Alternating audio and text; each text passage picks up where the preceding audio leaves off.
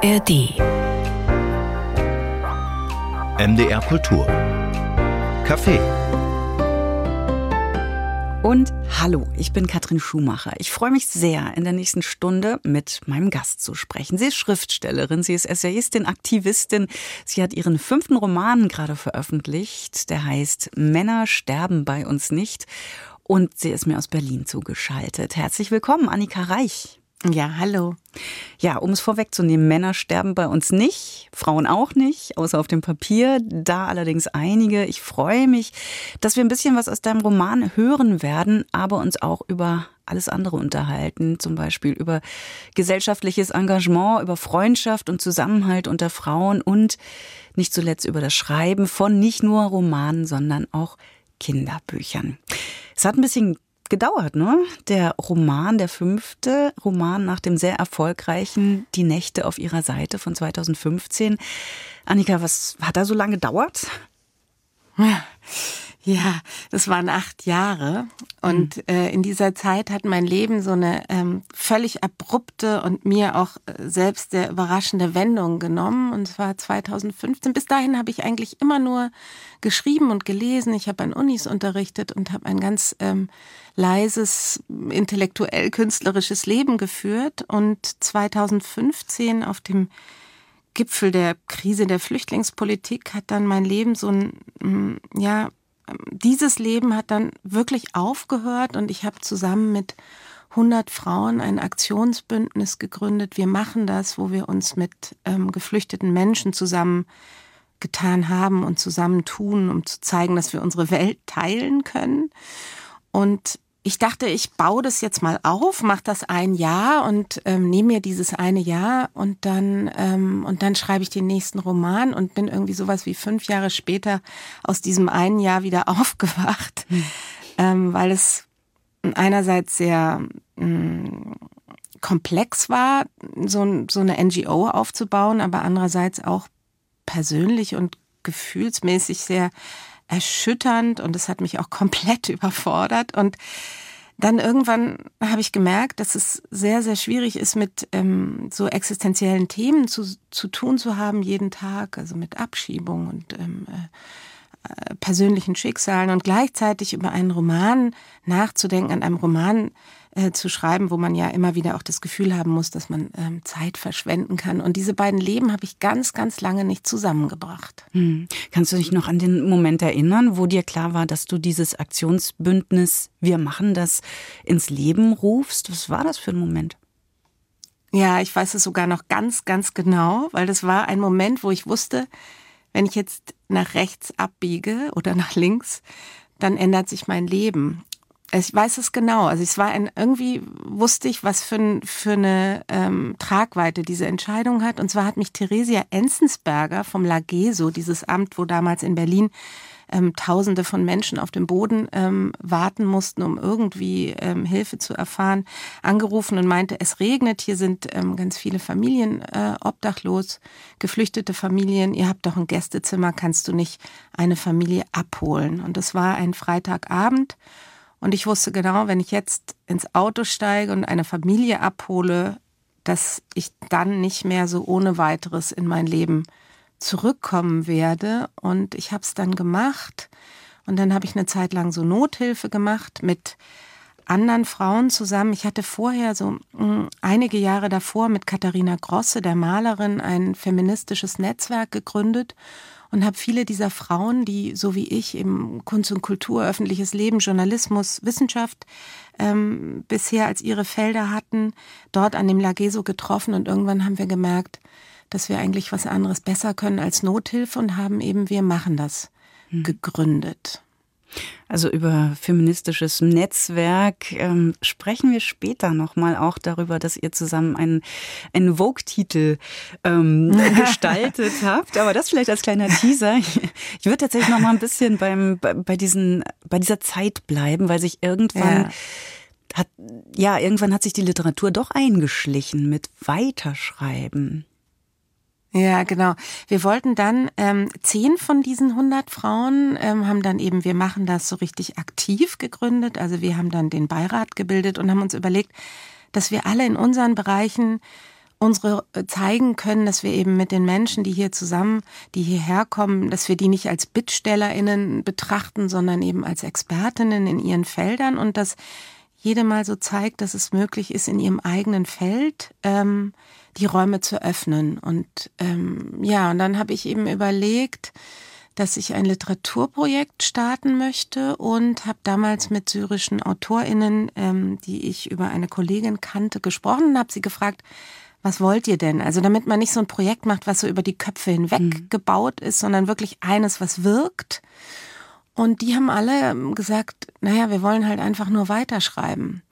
Und dann haben wir uns mit diesen syrischen AutorInnen zusammen überlegt, was es dafür braucht. Und da war ganz klar, es braucht ein, ein Netzwerk, weil ähm, zusätzlich dazu, dass ähm, die eigene Sprache, in der man schreibt, sozusagen als, als ähm, Feld wegbricht oder nur noch über diese sehr, sehr raren und ähm, sehr rare Ressource der Übersetzung zugänglich zu machen ist, sondern dass auch die Netzwerke wegbrechen.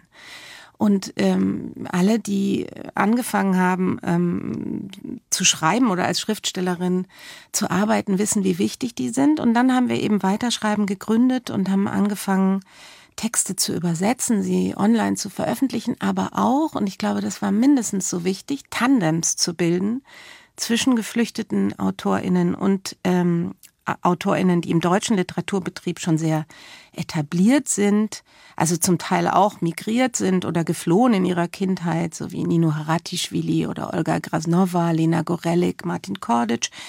Aber ähm, da ging es eben darum, dass man eben in dieser eins zu eins, eine Autorin und ein Autor zusammen ähm, sprechen über Literatur, begegnen sich auf Augenhöhe und ähm, die deutschsprachigen Autorinnen konnten dann eben ihre Netzwerke öffnen. Hm. Was denkst du, was braucht Mann, was braucht Frau zum Weiterschreiben? Was ist das Wichtigste? Hm.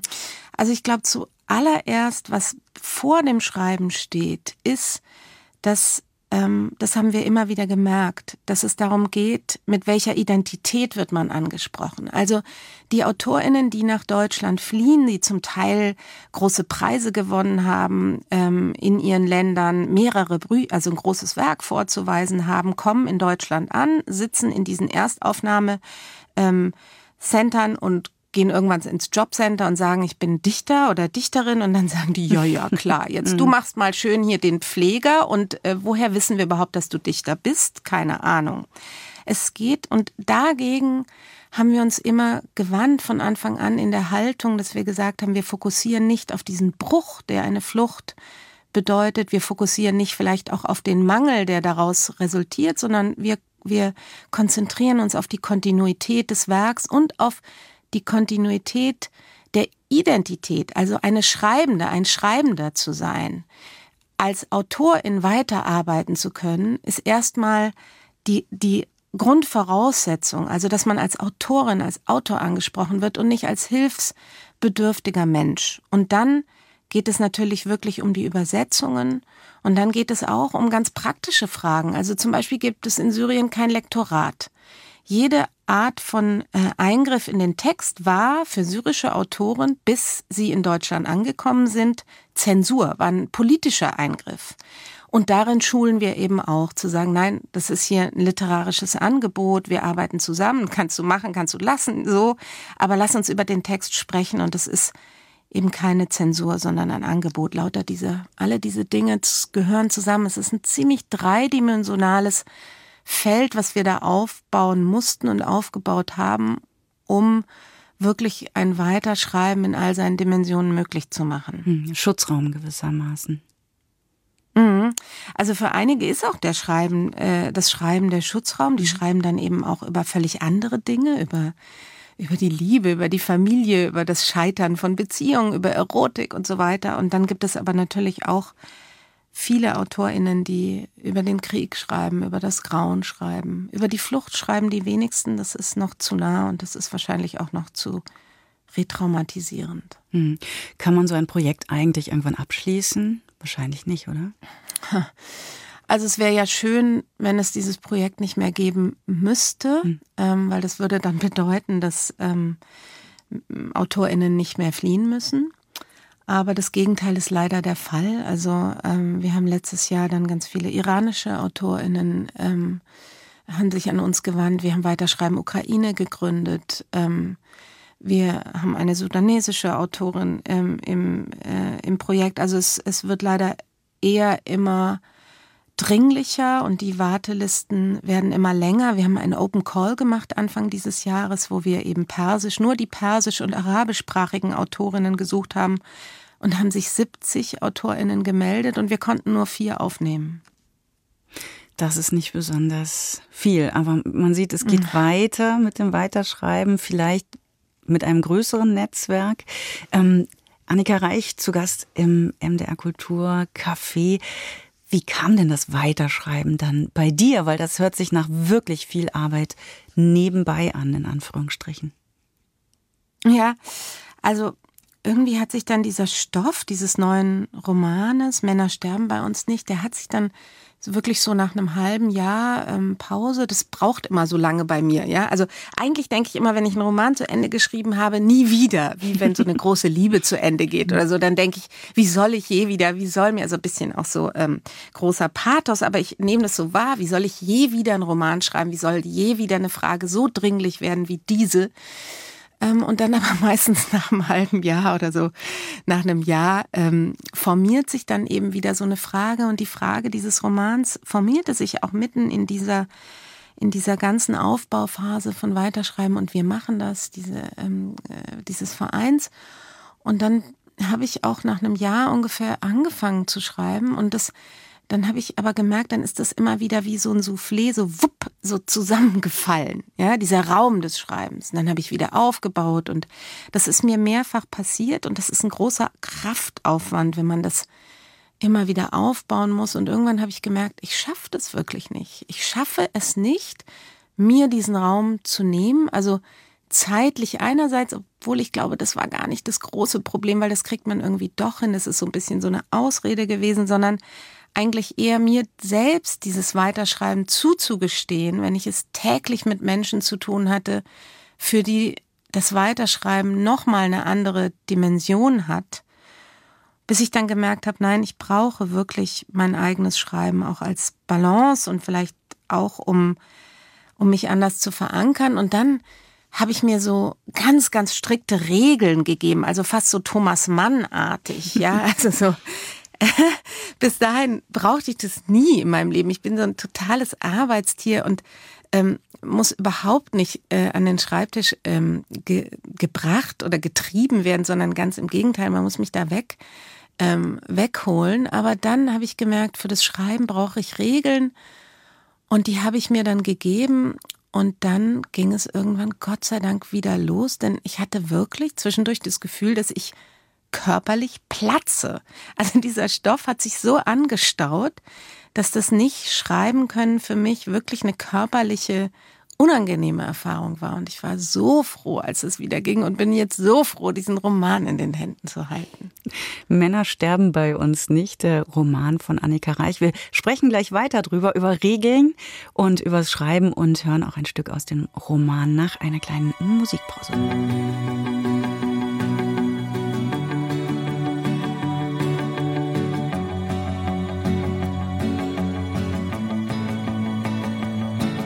In dubbio per il dubbio, la procrastinazione, in dubbio per lo strappo della mia uniforme, in dubbio per il dubbio e per la pubertà, in dubbio contro relazioni e normatività, in dubbio per il dubbio contro la disciplina in dubbio per il diavolo e desiderio eccessivo, in dubbio per la febbre e le lacrime amare. Diventa piombo il tempo mio, ma cerco di spiegare, in dubbio per il vuoto. Voi gente mi sentite, in dubbio per il disaccordo e le scuse mai udite in dubbio per il dubbio, la procrastinazione, in dubbio per lo strappo della mia uniforme, in dubbio per la tenerezza, fragilità estrema, ogni certezza per la volontà di cera, in dubbio per gli amafroditi dalle lontane sfere, trema tutto il corpo guardando le cimere in dubbio per la febbre e le lacrime amare. Diventa piombo il tempo mio, ma cerco di spiegare. In dubbio per il vuoto, voi gente mi sentite?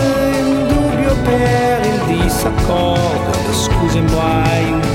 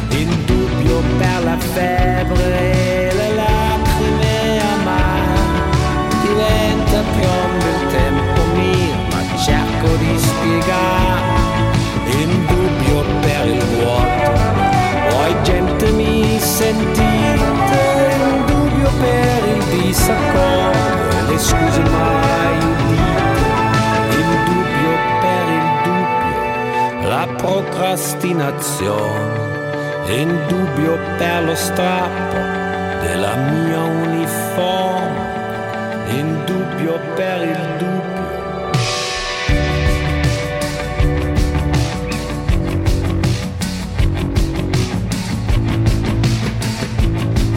In dubbio per il dubbio, la procrastinazione, in dubbio per lo strappo della mia uniforme, in dubbio per il dubbio.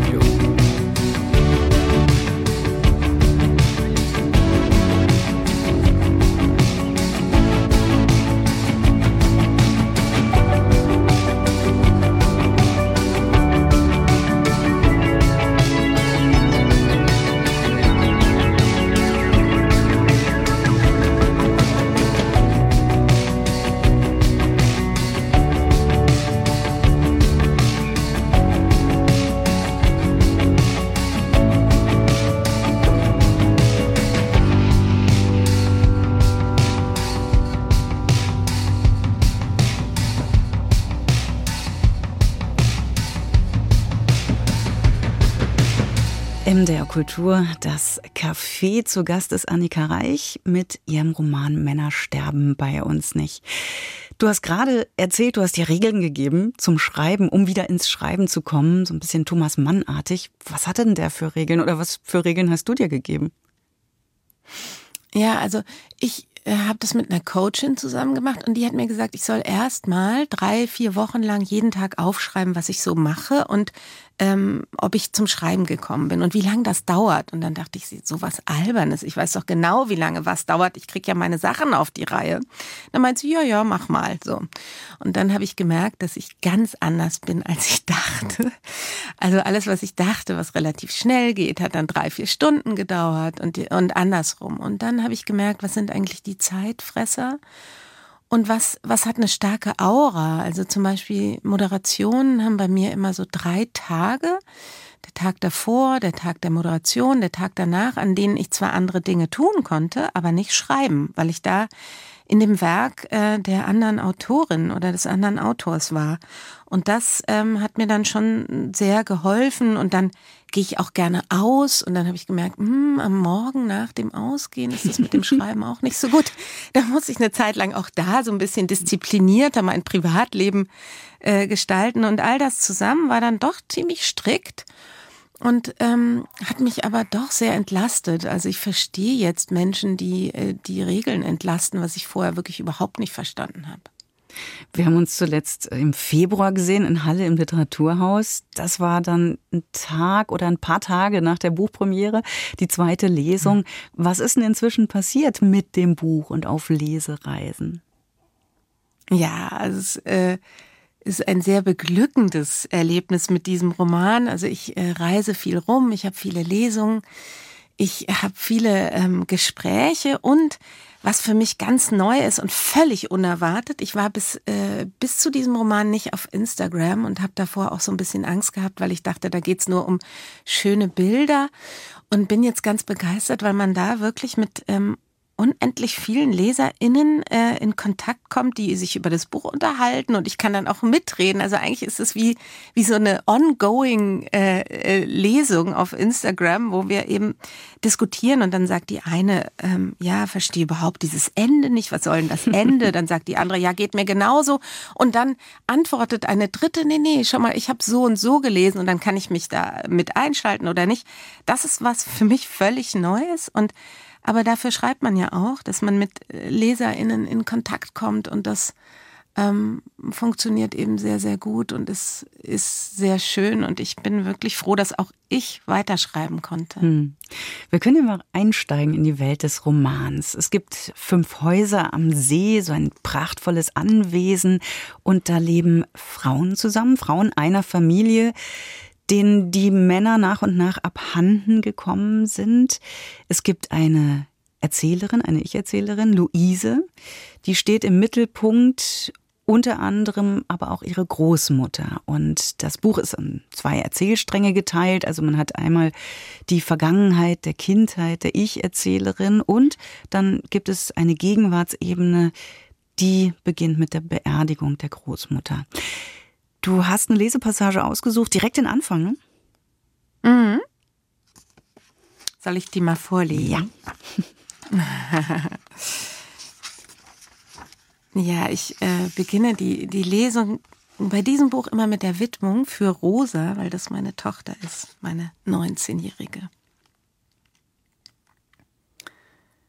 Wir Frauen der Familie wohnten in einem Anwesen am See, das vor Pracht, Verheißung und Verhängnis vibrierte wie sonst nur große, destruktive Lieben. Allein in meiner Kindheit wurden zwei Frauen angeschwemmt, die sich aus Liebeskummer ertränkt hatten. Dass es ein unglücklicher Zufall war, erfuhr ich erst viel später, änderte aber nichts an der Tatsache, dass das Anwesen diese Anziehungskraft besaß, die für Frauen selten glücklich endete.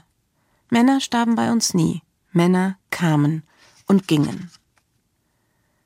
Als ich die erste tote Frau entdeckte, war ich noch keine zehn Jahre alt und wollte angeln.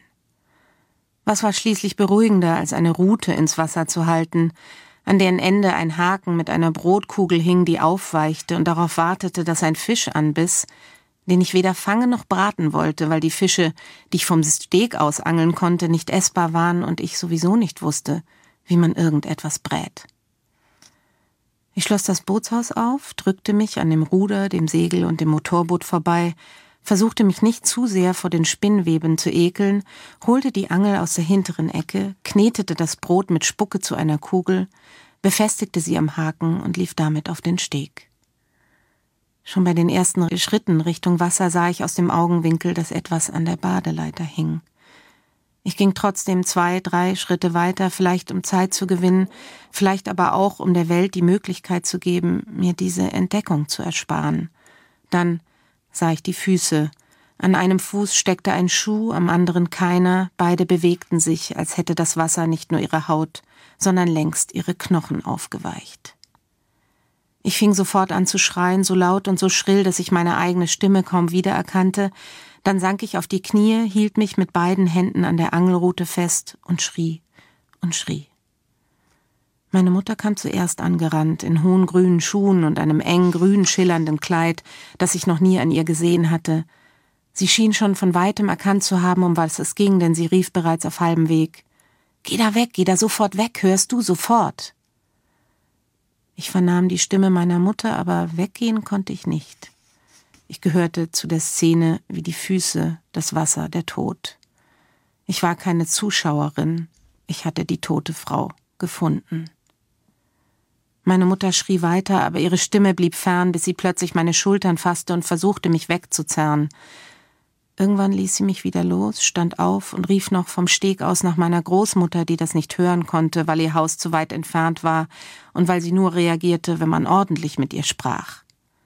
Meine Mutter murmelte, war ja klar, und schrie dann viel zu laut in meine Richtung, du bleibst hier, du bewegst dich nicht vom Fleck, keinen Millimeter, und ließ mich sitzen.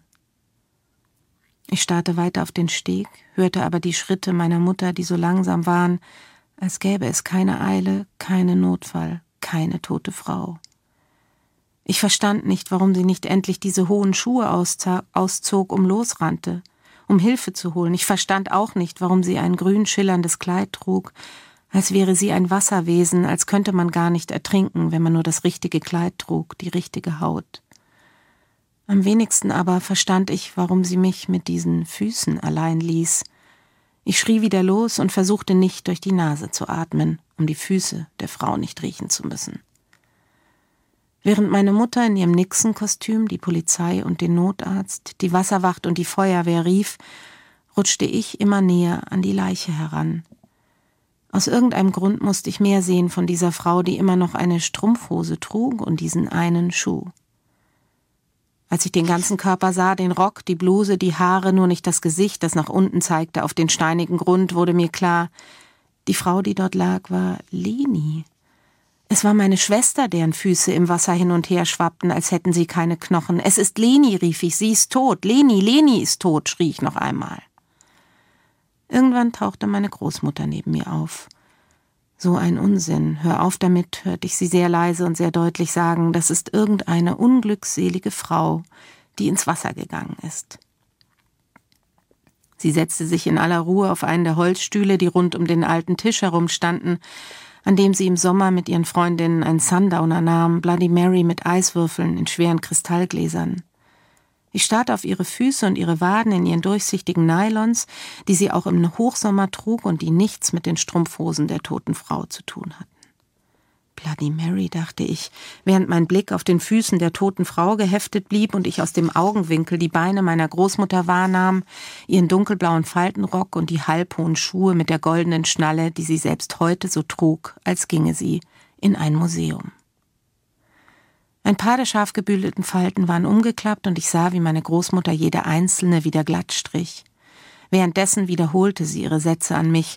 Sie sprach immer leiser, bis das Gesagte endlich bei mir ankam. Dann hörte ich, wie meine Mutter von etwas weiter weg meine Großmutter anschrie. Weg da, wir müssen sie da wegholen. Was sitzt du da, als gäbe es Kuchen? Hol sie von der Leiche weg. Kuchen, dachte ich und blieb auf dem Boden hocken. Mein Blick rutschte von der toten Frau ins knietiefe Wasser, ich hob ihn hoch und flehte meine Großmutter an, mich hier zu lassen. Die Angst, dass sie die tote Frau verschwinden ließen, wie sie meine lebende Schwester verschwinden hatten lassen, wuchs mit jeder Sekunde. Großmutters schnallenbeschuhter Fuß wippte nun langsam auf und ab, als wäre sie nur auf dieser Welt, um sich die Zeit zu vertreiben, als ging es nur darum, diesen lästigen Zwischenfall hier auszusitzen. Wir brauchen einen Rettungsring, schnell. Wo ist dieses verdammte Ding? schrie meine Mutter, die sich plötzlich Sorgen zu machen schien, dass ich der toten Frau ins Wasser folgen sollte. Ich nahm aus dem Augenwinkel wahr, dass sie ihre Schuhe ausgezogen hatte und eine Flasche bei sich trug, eine Whiskyflasche. Ihre Füße in den Seidenstrümpfen waren nass und dreckig geworden. Vielleicht war sie doch aus dem Wasser gekommen mit der schillernden Haut und den nassen Füßen. Sie setzte die Flasche an. Ich flüsterte, wir haben sie umgebracht, oder ihr habt sie umgebracht. Was redest du da? antwortete meine Großmutter genauso leise und stand auf. Sie wollte nicht mehr, das arme Ding. Dann wurde mir übel und ich übergab mich ins Wasser. Geht's wieder? fragte meine Großmutter und ich nickte, bewegte mich aber nicht vom Fleck. Ich musste in der Nähe der toten Frau bleiben. Ich begann zu rechnen, und noch während ich rechnete, wusste ich es schon. Es war genau ein Jahr her, seit Leni ins Internat gegangen war, gehen musste, ohne sich von mir zu verabschieden. Ein Jahr, seit ich ein Loch in die Hecke geschnitten hatte, ein Jahr ohne Leni. Das konnte kein Zufall sein. Ich durfte mir diesmal nicht einreden lassen, dass alles mit den rechten Dingen zuging. Ich hatte das nie geglaubt und jetzt hatte ich den Beweis, hier hing eine tote Frau am Steg. Ich wollte wieder schreien, doch noch bevor ein Ton aus meiner Kehle drang, strich mir meine Großmutter mit ihren beringten Fingern über die Wange. Sie musste sich direkt hinter mich gestellt haben, ihre Hand auf meiner Wange wirkte wie ein Wecker oder eine Warnung. Sie beugte sich herunter, griff von links und rechts an meine Ohren und klippte mir etwas an, das sich wie ihre großen Perlenohrringe anfühlte.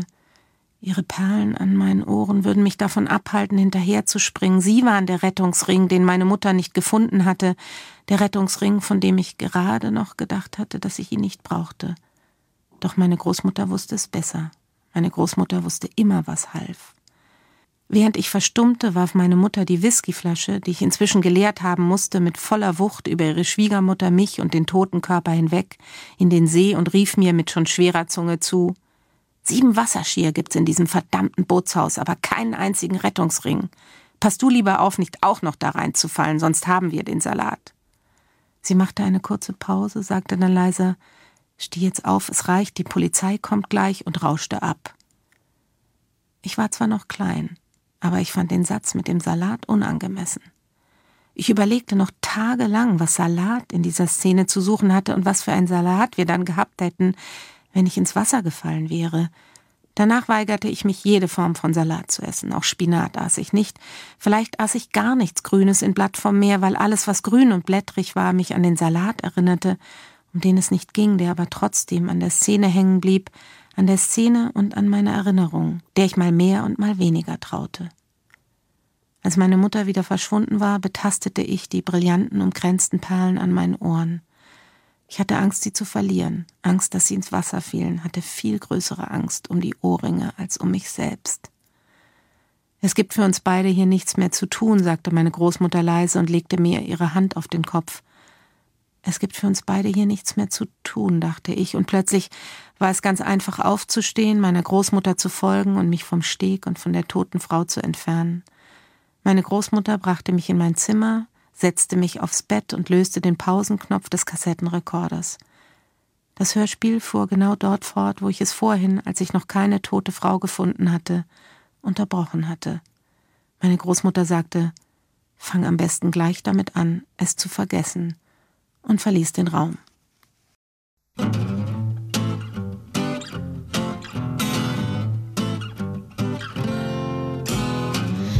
little round and cheeky face, smart green eyes twinkling.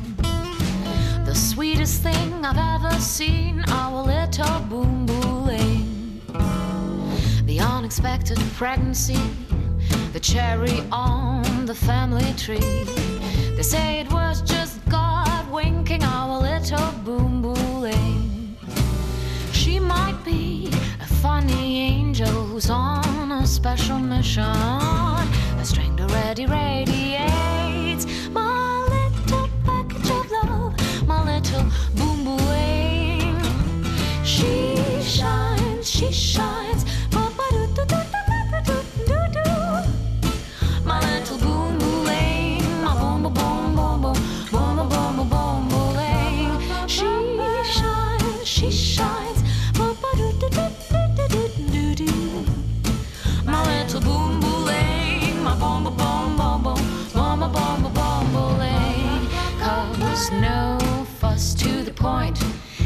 Right, don't pay too much attention. She knows she's a natural, act normal, that's enough.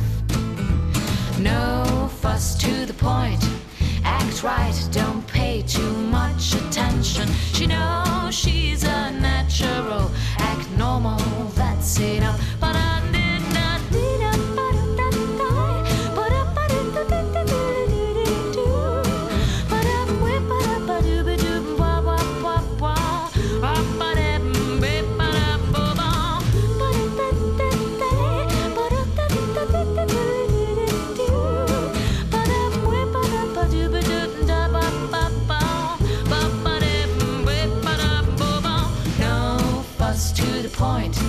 Act right, don't pay too much attention. She knows she's a natural. Act normal, that's enough.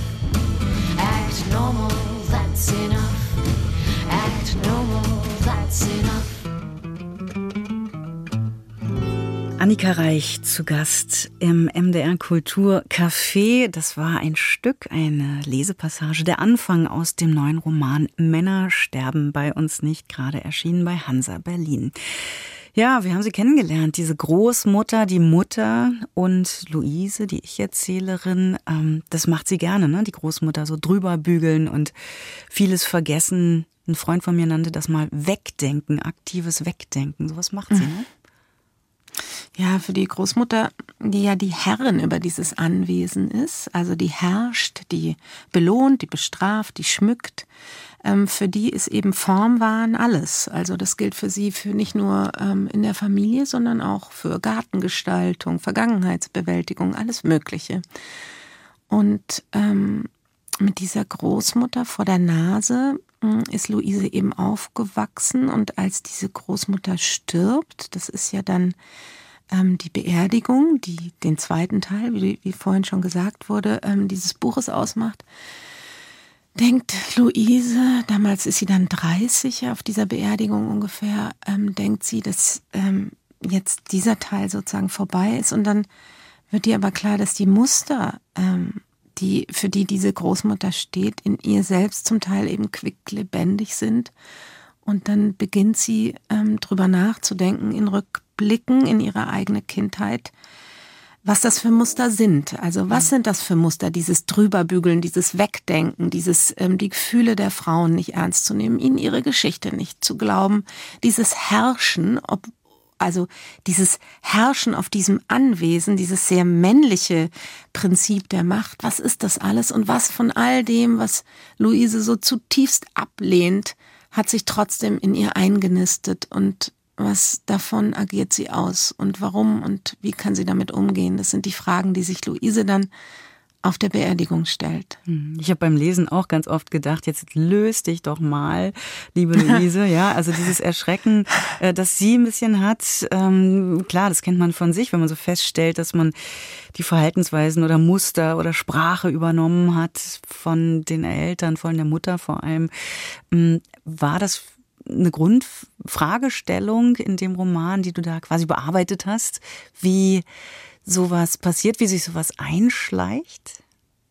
Ja, genau. Was sind eigentlich die Muster, die sich in uns eingeschlichen haben, von denen wir zum Teil nicht wirklich wissen? Also die sind ja zum Teil im blinden Fleck. Das ist ja der Punkt, im Auge von dem aus wir sehen, den wir aber nicht selbst in den Blick bekommen.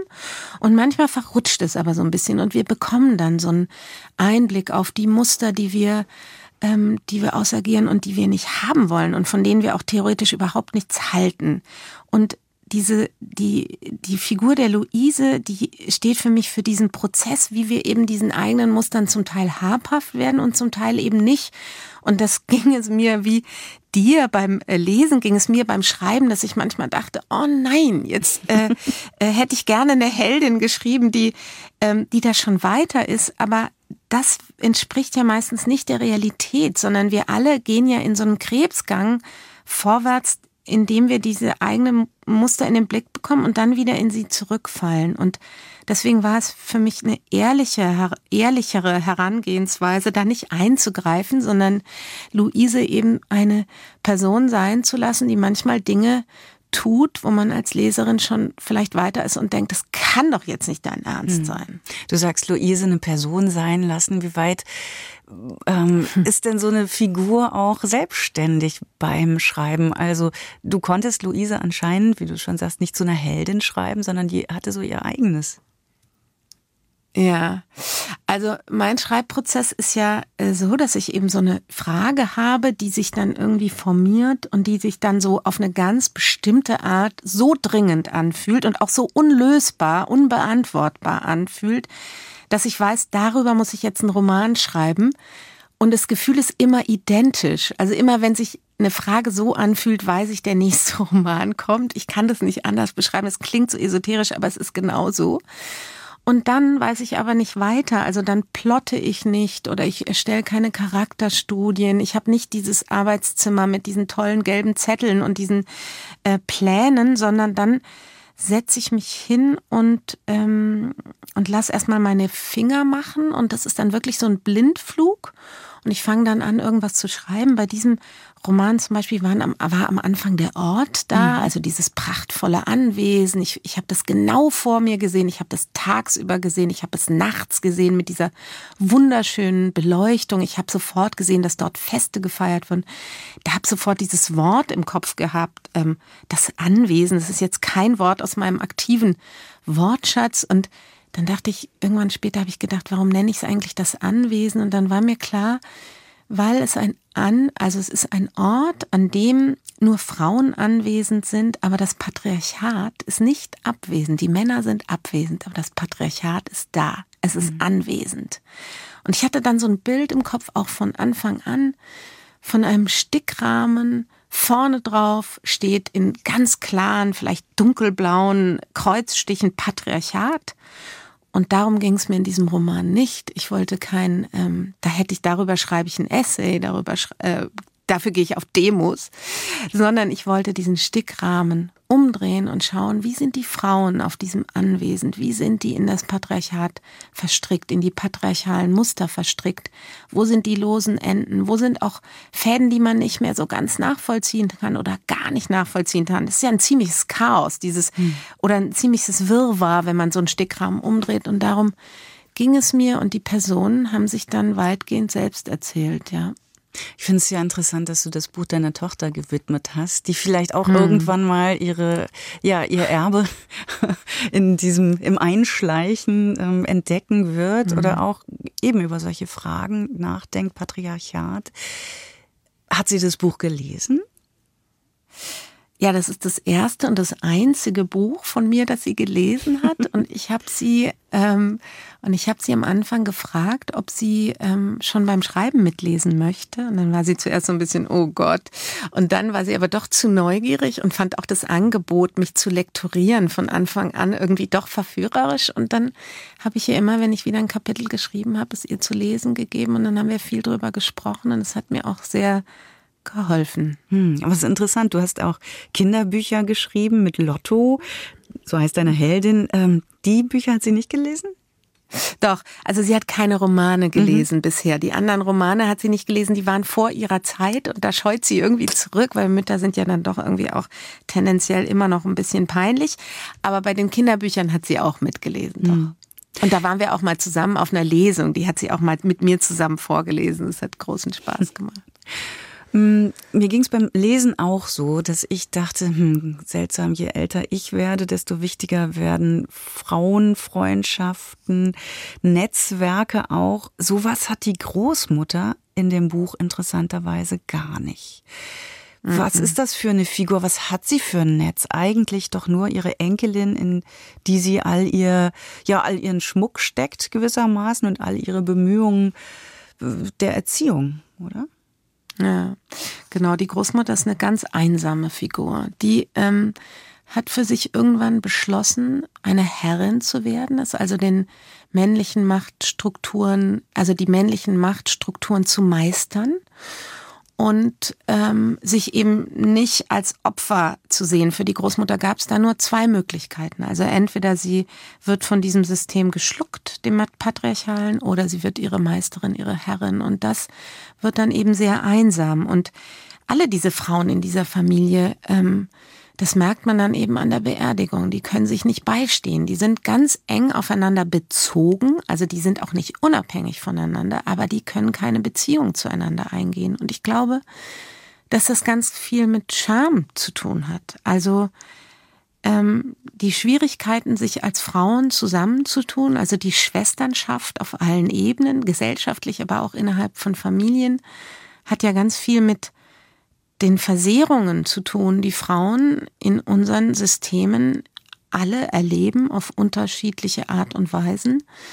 Und in diesen Versehrungen spiegelt man sich, wenn man sich mit anderen Frauen zusammentut. Und dann ähm, ist das Schamgefühl mit im Raum. Und das ist etwas, was ähm, viele Frauen eben nicht möchten. Und dann tun sie sich eher mit Männern zusammen oder mit männlichen Strukturen, weil man da eben diese eigene Versehrung nicht so sehr spürt. Und Frauen glauben sich dann auch gegenseitig nicht. Also Frauen wird in der Gesellschaft nicht geglaubt, aber sie glauben sich auch gegenseitig nicht und sie glauben sich nicht mal ihre eigene Geschichte. Und das ist ja in diesem Buch auch ein großes Thema. Mhm. Wie glaubt man sich seine Geschichten? Wie glauben sich die Frauen untereinander? Und die Großmutter glaubt eben ähm, niemanden der Frauen so richtig und hat ja auch nur eine Beziehung zu der Luise, zu der Enkelin, wenn die Enkelin genau an der Position bleibt, an dem, an der die die Großmutter ihr zugewiesen hat. Ansonsten ähm, wird sie ja aussortiert, so wie die ältere Schwester von Luise Leni. Hm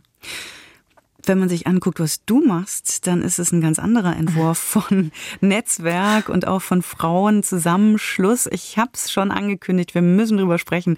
Du hast 2020 eine Ausgabe der Vogue gestaltet, zusammen mit der schon erwähnten Katharina Grosse. Ähm, was war das für eine Aktion? Ja, das ist entstanden aus diesem Netzwerk, was Katharina Grosse und ich ähm, jetzt, glaube ich, schon vor elf Jahren oder noch länger her ähm, gegründet haben, aus dem eben wir machen das entstanden ist, aber auch die 10 nach 8 ähm, Kolumne auf Zeit Online. Und irgendwann fragte die Vogue dann ähm, Katharina Grosse, ob sie eine, ob sie die Chefredaktion, äh, Gastchefredakteurin für eine Vogue sein möchte. Und dann meinte sie, ähm, ja, das mache ich aber nur, wenn ich es mit Annika äh, zusammen mache, weil wir eben diese diese, viele solche Dinge zusammen machen. Und dann haben wir beide beschlossen, dass wir es nur machen, wenn wir carte blanche bekommen und den ganzen inhaltlichen Teil völlig selbst bestimmen und wenn wir es mit 37 anderen Frauen aus diesem Net Netzwerk zusammen machen, um zu zeigen, dass Schwesternschaft auch wunderschön aussehen kann und bunt ist und prachtvoll sein kann und sich feiern kann und es eben Schwesternschaft ist, die nicht unbedingt über familiäre Bindung und auch nicht über persönliche Bindung, also nicht unbedingt Freundinnen sind, sondern wirklich eine solidarische Schwesternschaft ähm, sein kann. Und an dieser solidarischen Schwesternschaft arbeite ich, glaube ich, schon mein ganzes Leben. Als Kind habe ich mich unglaublich danach gesehnt und irgendwann habe ich dann angefangen, ähm, mir das selbst zu bauen. Und ähm, ja, das ist nicht immer einfach, aber es ist eins der wichtigsten, mir persönlich wichtigsten Dinge in diesem Leben. Hm, du hast gerade schon erwähnt, 10 nach 8, feministisches äh, Schreibkollektiv, Zeit Online. Wie kam es dazu? Also magst du für die, die es nicht kennen, kurz beschreiben, wo man da welche Inhalte finden kann? Ja, also da gab es dann irgendwann dieses Jahr Frauen, die bloggen, sind ja immer äh, bloggen über Katzen und Kosmetik und dann haben wir gedacht, also Moment mal.